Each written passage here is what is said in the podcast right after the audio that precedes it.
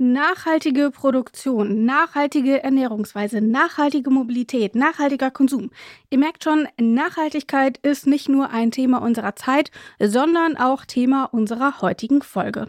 Das zeigt zumindest, dass die Menschen so langsam verstanden haben, dass sie sich im weiteren Sinne gut für ihre Umwelt und auch für sich selbst verantworten müssen. Die Frage ist allerdings, was bedeutet das eigentlich und was hat das überhaupt mit Gesundheit zu tun? Wir sind hier, um das heute zu klären. Mein Name ist Rabea und ich sage Hi und herzlich willkommen. Das grüne Herz. Der AOK Plus Podcast.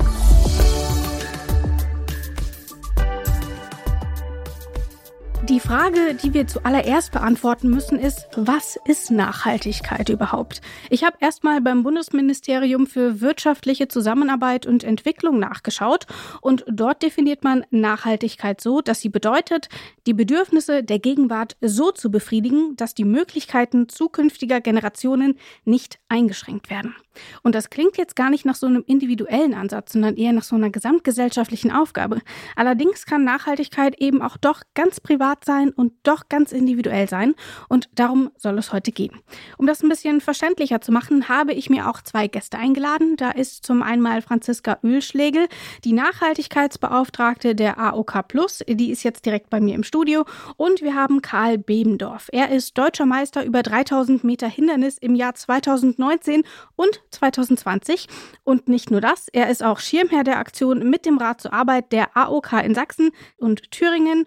Und damit sage ich Hallo an euch beide. Schön, dass ihr da seid. Hallo, schön, dass wir da sein dürfen. Hi, freut mich auch. Vielleicht sollten wir erstmal so ein bisschen anfangen, was Nachhaltigkeit eigentlich ist. Denn Nachhaltigkeit ist unfassbar riesig und jeder versteht so ein bisschen was anderes darunter. Franziska, du bist Nachhaltigkeitsbeauftragte bei der AOK Plus. Was ist denn Nachhaltigkeit für dich? Ja, also ich glaube, das, was du vor uns vorgelesen hast vom äh, Bundesministerium für wirtschaftliche Zusammenarbeit mhm. und Entwicklung, das trifft es eigentlich schon auf den Punkt. Es geht ein bisschen um den Blick in die Zukunft und was wir hier für die nachfolgenden Generationen hinterlassen. Ich würde es tatsächlich noch ein Stück weit toppen, weil du hast gerade gesagt, Nachhaltigkeit ist komplex. Es ist nicht bloß der Klimaschutz, es ist nicht bloß die Ökologie, wir müssen mhm. auch an die äh, ökonomischen und sozialen Aspekte denken.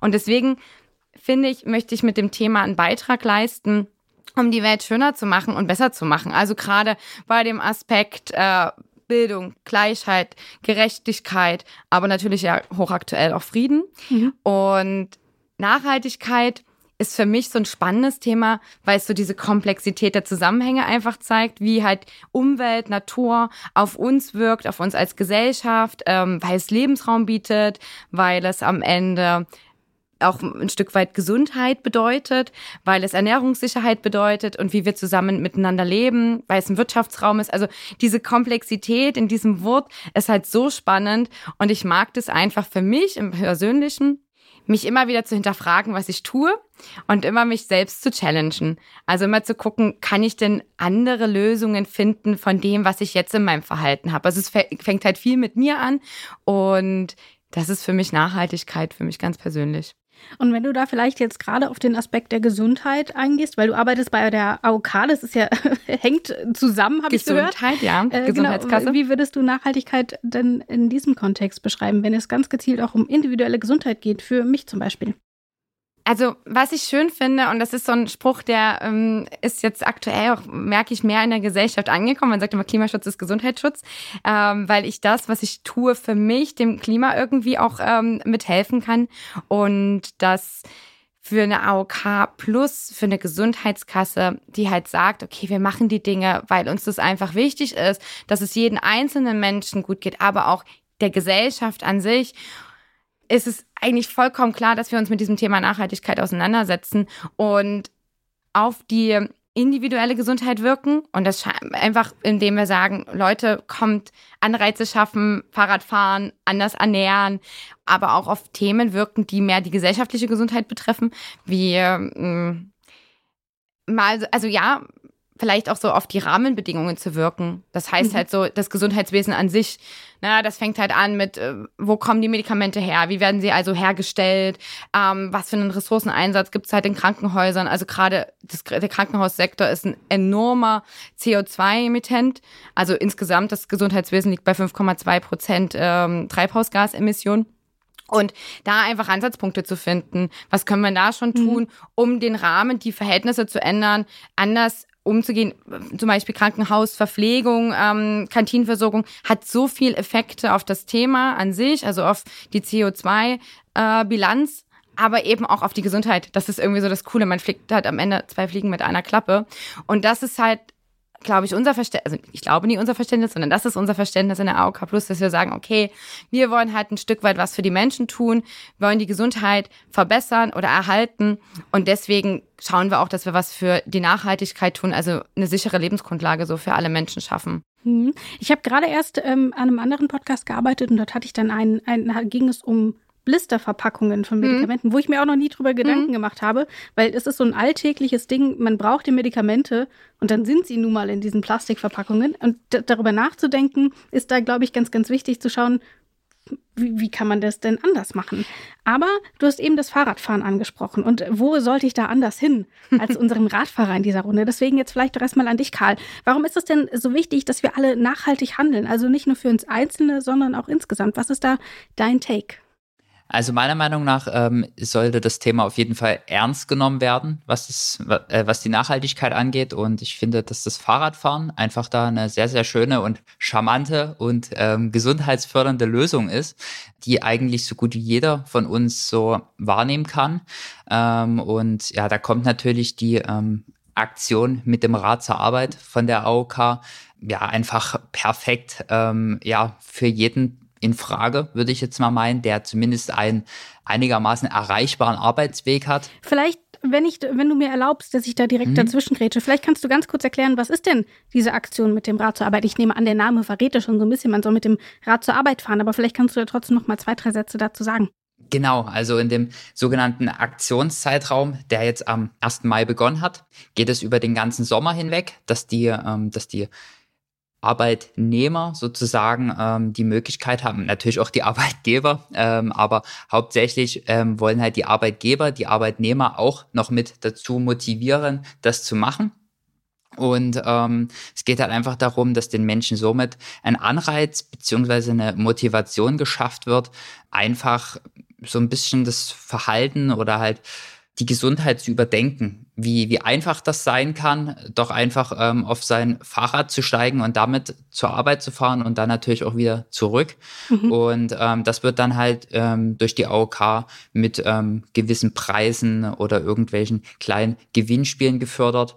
Und ähm, ja, das finde ich natürlich eine tolle Sache, denn Radfahren gehört bei mir als ähm, Leistungssportler, zwar bin ich Läufer, aber ähm, gehört das Radfahren natürlich auch mit ähm, zum Trainingsinhalt und abgesehen davon fahre ich auch gerne mal mit dem Rad zum Training.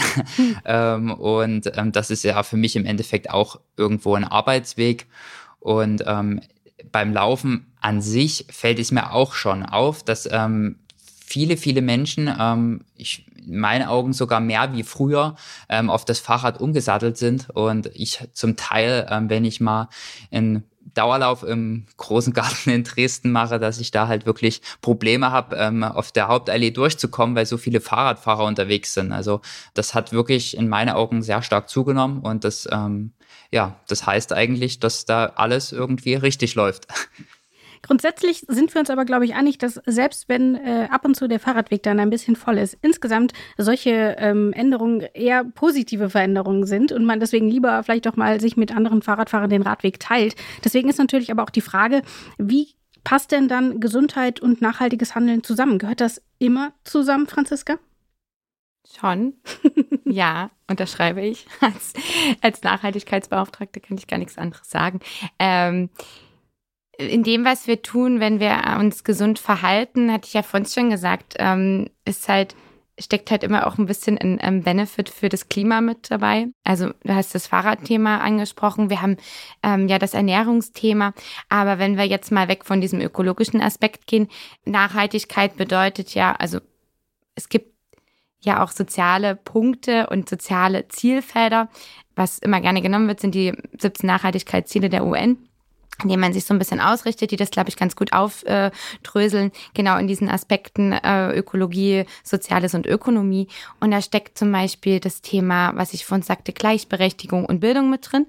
Und auch das tut ja unheimlich gut für eine mentale Gesundheit. Also wenn ich die Chance habe, mich zu verwirklichen, wenn ich das Gefühl habe, in der Gesellschaft als Individuum angenommen zu werden, mich ausleben zu können, ohne wenn es egal ist, wo ich herkomme, welches Geschlecht ich habe, auch das trägt ja viel zur mentalen Gesundheit bei.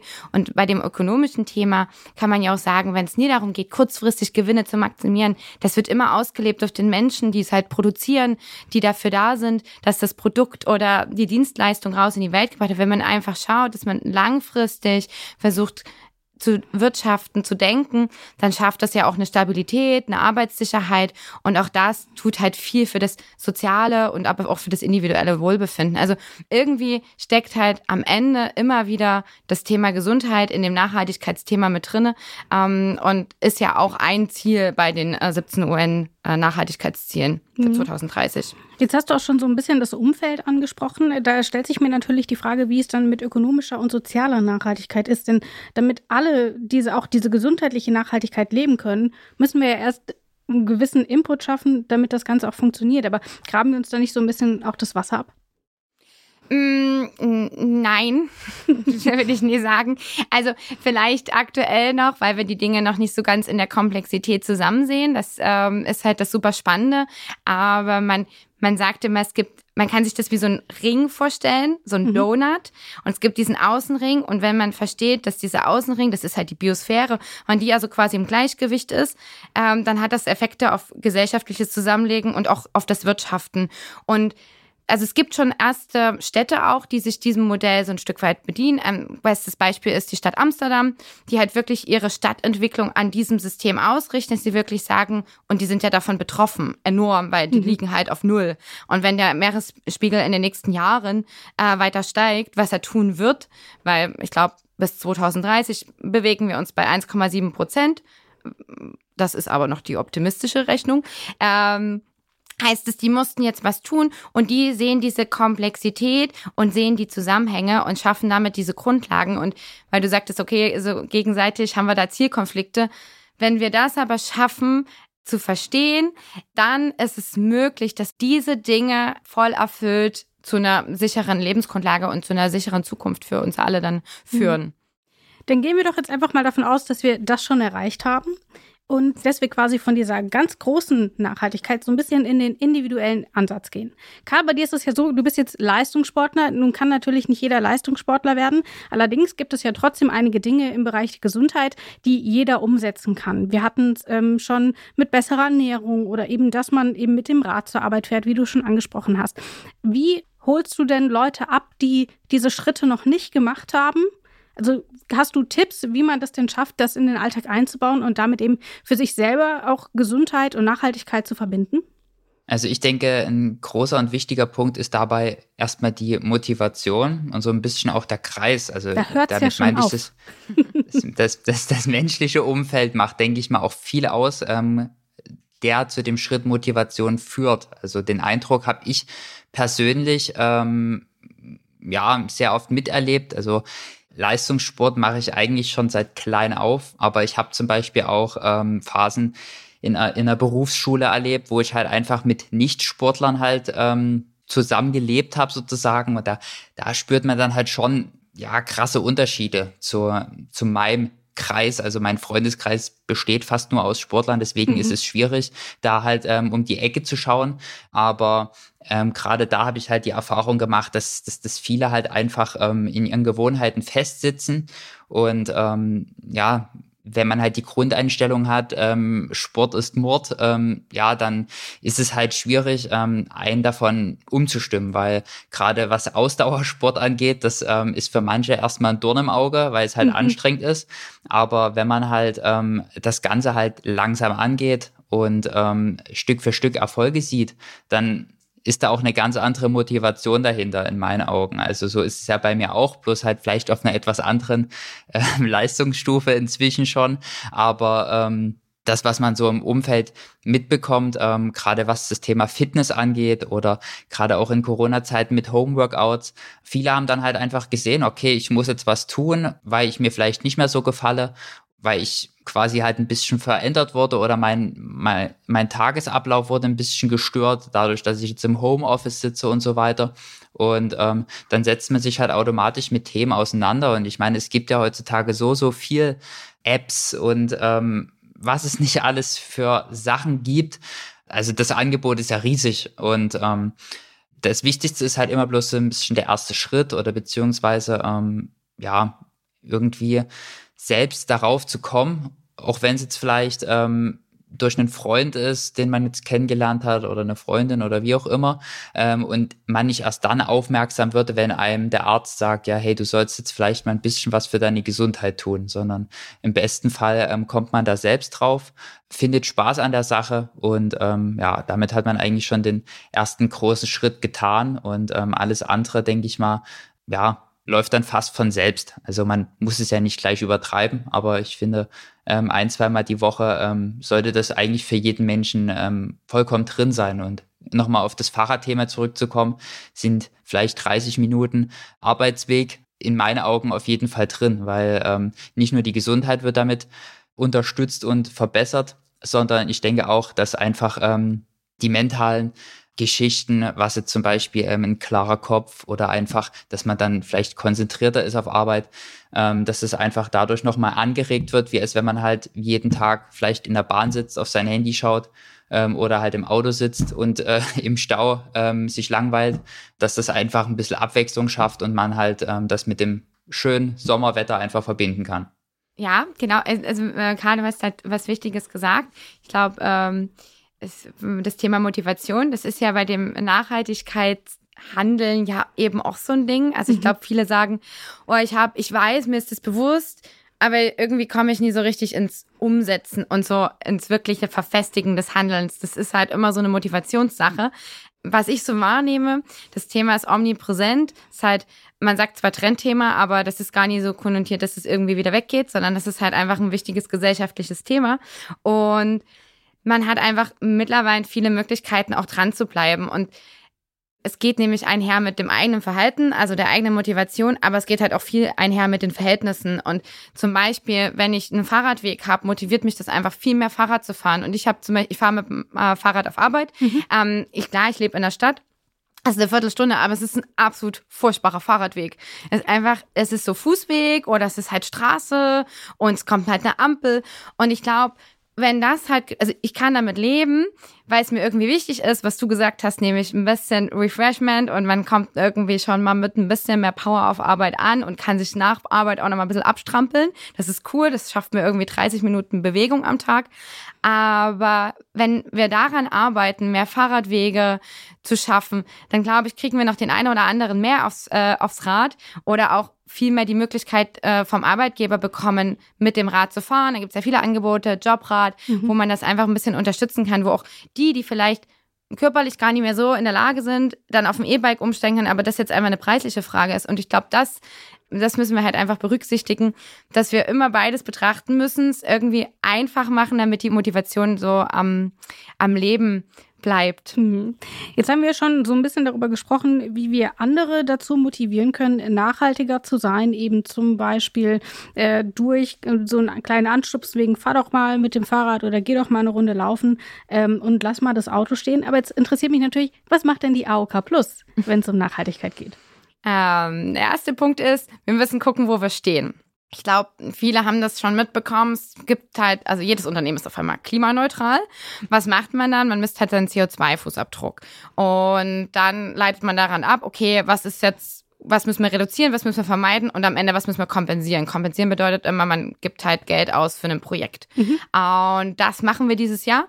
Ähm, wahrscheinlich Ende des Jahres werden wir da ein bisschen klarer sein, wo wir dann hinpassen, wir als Unternehmen, was müssen wir tun in unseren Prozessen, wo müssen wir halt auch vielleicht Dinge weglassen oder wo müssen wir einsparen. Es ist, glaube ich, einfach so ein essentielles Ding. Mhm. Ähm, auf dem Weg zu einer Klimaneutralität hin, auch äh, zur Unterstützung der Klimaziele der Bundesregierung.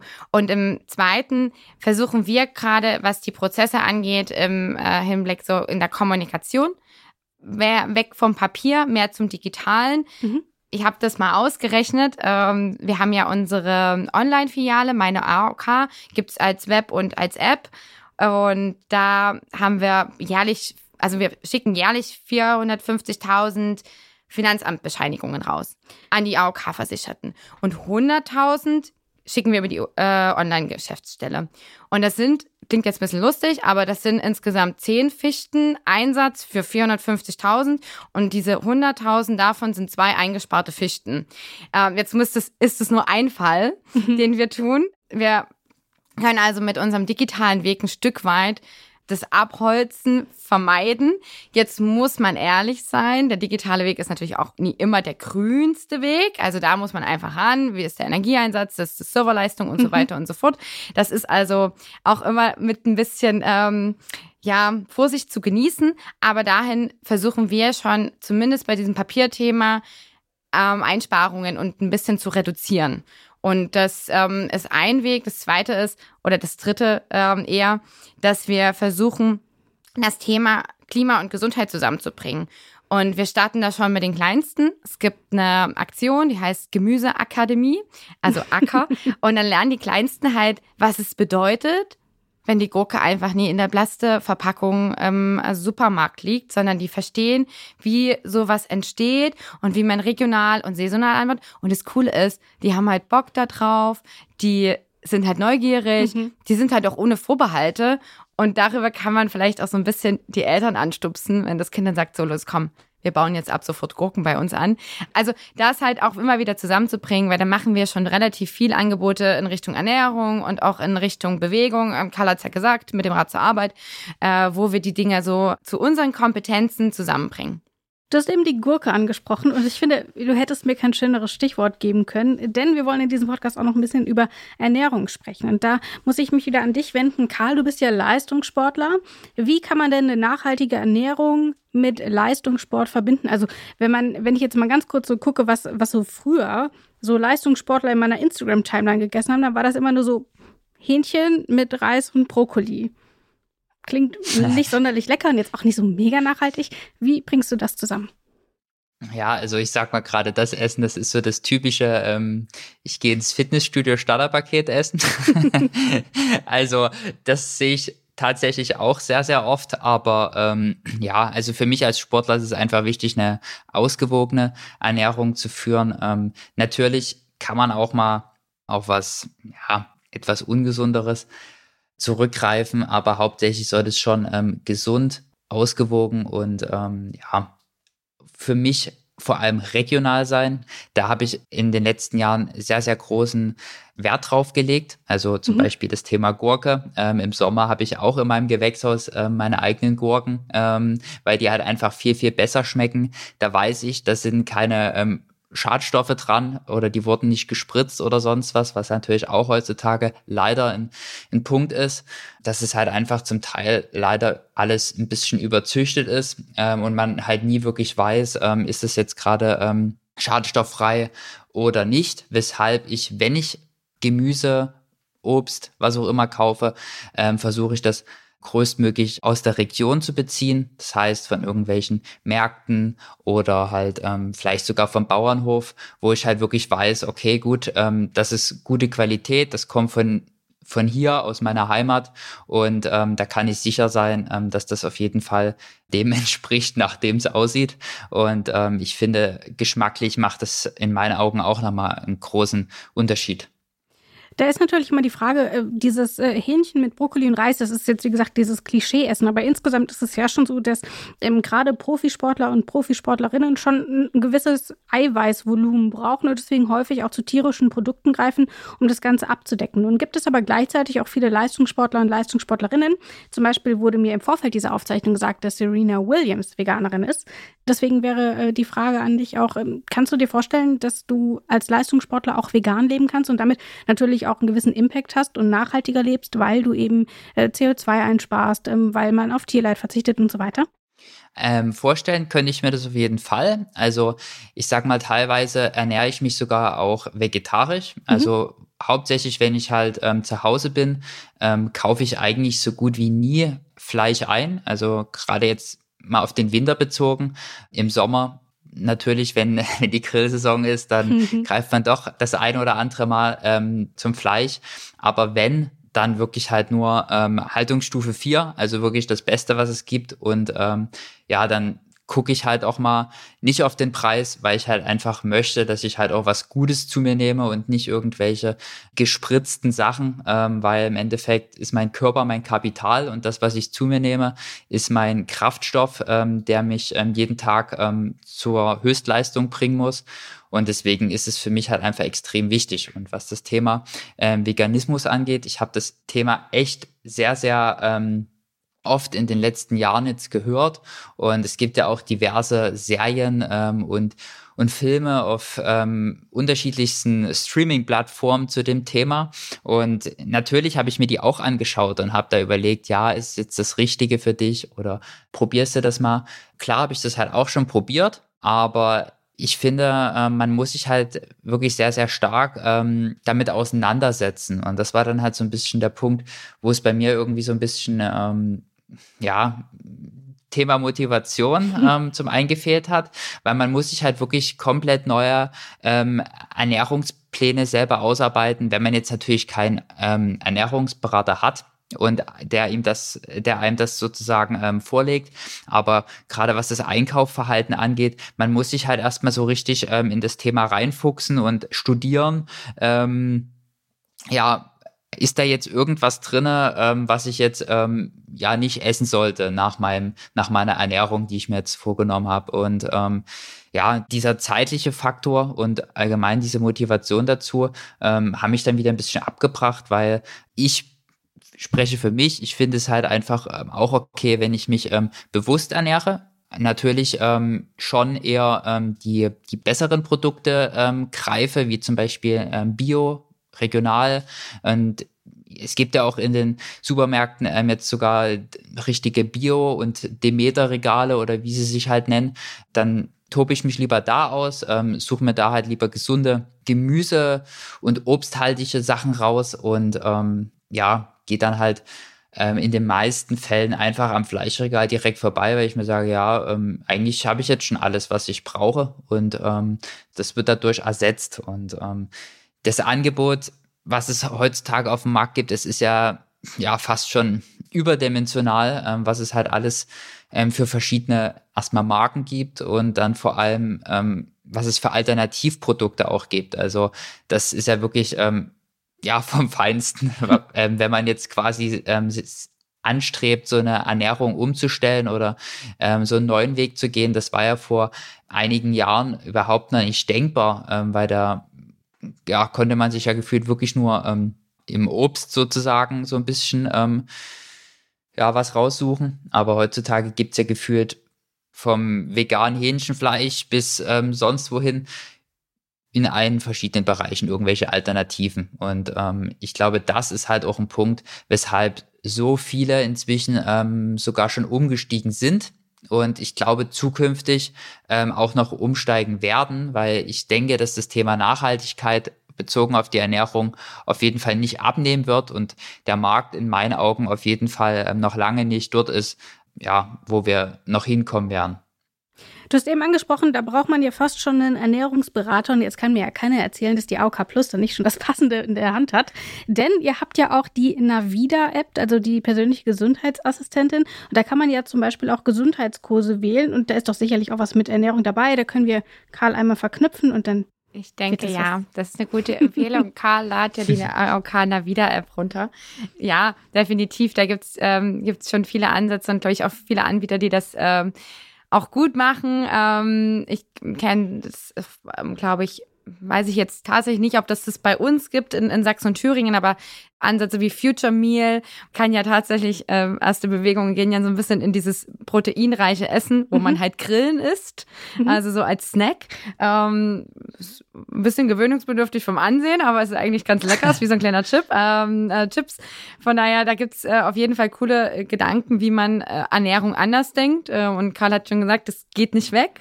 Es wird, glaube ich, auch immer mehr und ich glaube, es ist auch dringend, weil wir merken selbst, ähm, gerade eben was so Ernährungssicherheit angeht, dass wir da auch tatsächlich was machen müssen, müssen uns auch ein bisschen umstellen. Und ähm, was ich vielleicht aber nochmal sagen will, was Karl gesagt hat, was ich auch ganz spannend fand, äh, dieses, was hindert mich ja, weil man von uns kurz über Motivation geredet, so dieses, ich weiß eigentlich, das machen muss, mhm. aber irgendwie äh, hängt's dann so ein bisschen, ist doch dieses Thema Information. Also, was ist denn jetzt ein gutes veganes Essen? Weil das vegane Schnitzel aus dem Supermarkt ist per se auch jetzt nie gesund, weil da hängt halt einfach irgendwie viele andere tausend E's mit drinne. Deswegen muss man halt einfach schauen, äh, was man da machen kann. Und es gibt halt jetzt richtig viele Angebote. Also es gibt super viele Rezepte, sehr viele Kochbücher, die auf das Thema gehen, die sich damit auseinandersetzen. Also ne, Planetary Health Diet ist so ein Thema oder mediterrane Ernährung. Und da gibt's einfach eine relativ große Informationsflut, aber die ist halt super, um ein bisschen einfach an dem Thema ähm, Spaß zu haben und ein bisschen ein paar Sachen auszuprobieren. Und ähm, allgemein bei dem Nachhaltigkeitsthema was ich immer so merke, auch so im eigenen Freundeskreis, so diese Frustration, oh Mist, ich hm, irgendwie will ich halt tun, boah, ich bin aber trotzdem, reise ich halt noch gerne und steige halt gerne ins Flugzeug und ja, bin ich denn eigentlich wirklich so mit meinem Tun gut? Es gibt so Apps, da kann man dann halt mal tracken, was der mhm. eigene Fußabdruck bedeutet. Tatsächlich ist der bei elf Tonnen so pro Bundesbürger. Der sollte bei einer Tonne sein. Oh ja, da haben wir noch ein bisschen was zu tun, ähm, alle gemeinsam. Und das ist aber ganz spannend, weil man einfach merkt, einem, was macht man schon auch Gutes. Und ich glaube, das motiviert halt auch, wenn man ihr denkt, dass man absolut, ja, die Klimasau ist, die durch ähm, die Scheune fährt. Ähm, genau, deswegen ähm, denke ich, dass da mittlerweile viele gute Angebote da sind, um auch ein bisschen Spaß an dem Thema zu haben und nie mehr vor dieser boah, riesen Informationswelt oder gar keiner Information mhm. da zu sein und sagen, ich will jetzt vegan mich ernähren oder will ein bisschen nachhaltiger handeln. Dann will ich doch, bevor wir uns gleich alle aufs Fahrrad nach Hause schwingen, noch eine letzte Frage stellen. Und zwar, was ist denn dann dein Tipp, Franziska, für einen nachhaltigeren Alltag? Du darfst eine Sache nennen. schade, schade. Doch, hier steht Blogging in meinem Skript. ja, das stimmt. Ich habe so viele. Ähm, also nachhaltiger Tipp ist, und das ist äh, vielleicht die kleine Verbindung zu Karl, ist Blogging, wobei ich ehrlich zugeben bin, ich jogge nie gerne. Ich sage gleich, was es ist. Das heißt, es ist eine Zusammensetzung aus zwei Wörtern, Blog und Jogging. Das heißt, ich jogge und sammle dabei Müll an. Das ist ein mhm. Trend, der seit 2016 besteht, kommt aus Schweden. Ähm, cool ist bei dem Trend, dass man was tut für die Umwelt, man tut aber auch was für die Gesellschaft, also für die, ähm, na, für die Gemeinschaft, wenn man einfach den Müll wegräumt. Mhm. Ähm, ich lebe in Dresden, Elbwiesen, was halt immer ein beliebter Treffpunkt für Leute, dann liegt aber auch am nächsten Tag Müll rum. Ja. Und man bewegt sich halt auch mal anders. Also man bückt sich halt mal. Also da gibt's auch wieder ein bisschen Aufschwung im Bewegungsapparat. Ich mache jetzt nie Blogging, ich mache Blinking. Das ist sozusagen wandern gehen und Müll einsammeln. Also wenn ich oh, wandern schlecht. gehe, habe ich dann immer eine kleine Tüte mit dabei und sammle halt auf. Genau. Und das sind halt so kleine Ansätze, die man im Alltag mal machen kann und seinen Beitrag leisten kann. Karl, dein Tipp? Mein Tipp ist eigentlich sehr, sehr einfach und vor allem simpel. Und zwar ist das ist Thema Reflexion, weil ich finde, jeder kann einfach in seinem Alltag diese, diese Themen, die ich gerade besprochen habe mit ähm, Bewegung und Ernährung, sehr, sehr leicht reflektieren. Einfach beim Einkaufen mal 10, 15 Minuten sich mehr Zeit nehmen und einfach mal in dem Regal links oder rechts schauen, ob es vielleicht eine Alternative gibt, die vielleicht ähm, einfach ein bisschen gesünder wäre. Und zum anderen vielleicht wirklich mal den Arbeitsweg überdenken, ob man jetzt unbedingt den Fahrstuhl nehmen muss oder ob es vielleicht auch die Treppe mal, mal macht oder ob man statt die Bahn zu nehmen oder das Auto einfach mal aufs Fahrrad steigt, wenn das Wetter eh schön ist und äh, man auch ähm, ein paar Sonnenstrahlen noch mit aufsammeln kann. Also einfacher geht's eigentlich gar nicht. Ähm, haltet euch einfach dieses Wort Nachhaltigkeit immer im Hinterkopf und ich denke, ähm, das ist ein sehr, sehr guter Start ähm, auf einen Wandel. Das sagt Karl Bebendorf und außerdem war noch Franziska Ölschlegel mit dabei. Ich bedanke mich. Vielen Dank, dass ihr da wart. Vielen Dank. Danke. Jetzt haben wir schon ganz viel über das Thema Nachhaltigkeit erfahren, eben gerade auch wenn es um Gesundheit geht. Und damit wir alle nachhaltig gesund bleiben, hat die AOK Plus natürlich auch noch ein paar Angebote für uns. Zum Beispiel kann ich euch empfehlen die AOK Navida App. Das ist die persönliche Gesundheitsassistentin. Und in dieser App habt ihr alles zusammen, was ihr so braucht. Ihr könnt die Videosprechstunde bei einem Arzt oder einer Ärztin abhalten.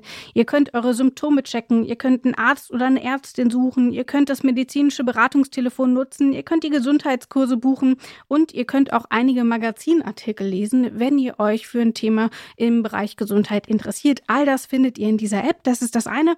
Und das andere ist natürlich noch die AOK Online-Filiale. Dort könnt ihr nämlich alle Krankenkassengelegenheiten auch online erledigen. Also könnt ihr Papier und Sprit sparen. Das ist nachhaltig. Ihr könnt dort nämlich zum Beispiel die Krankmeldung online einreichen. Ihr könnt ein persönliches Bonusprogramm verwalten und ihr könnt auch Nachweise und Rechnungen hochladen, um euch zum Beispiel ein bisschen was zurückzuholen. Das sind also die Angebote, die die AOK Plus anbietet, wenn es um Nachhaltigkeit geht. Das war unsere Folge zu diesem Thema. Mein Name ist Rabea und ich sage ciao, bis zum nächsten Mal. Das grüne Herz. Der AOK Plus Podcast.